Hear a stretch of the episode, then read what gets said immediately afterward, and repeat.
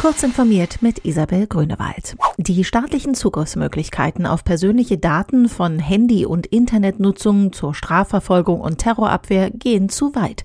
Das Bundesverfassungsgericht erklärte mehrere Regelungen zur sogenannten Bestandsdatenauskunft für verfassungswidrig. Sie verletzen die beschwerdeführenden Inhaber von Telefon- und Internetanschlüssen in ihren Grundrechten auf informationelle Selbstbestimmung sowie auf Wahrung des Telekommunikationsgeheimnisses, teilte das Gericht in Karlsruhe mit.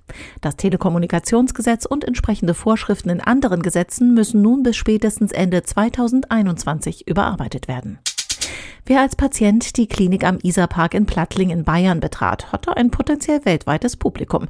Egal ob Notaufnahme oder Haupteingang, Empfang oder Besucherparkplatz, alles wird von Kameras überwacht und deren Aufnahmen waren live für jedermann abrufbar, berichtet CT.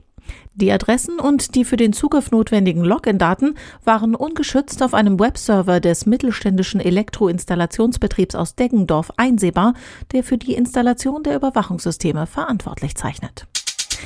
Britische Behörden werfen Hackern vor, im Auftrag Moskaus weltweit Cyberspionage bei Impfstoffforschern zu betreiben.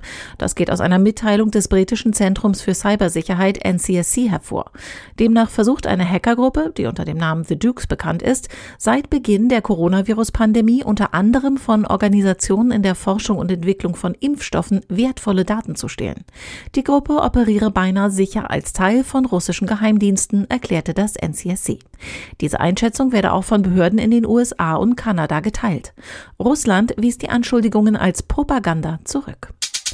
Microsoft hat die Produktion der Xbox One X und der Xbox One S All Digital Edition eingestellt. Bei dem Produktionsstopp handelt es sich um einen natürlichen Schritt in Vorbereitung auf den Start der neuen Xbox Series X, heißt es in einem Microsoft-Statement.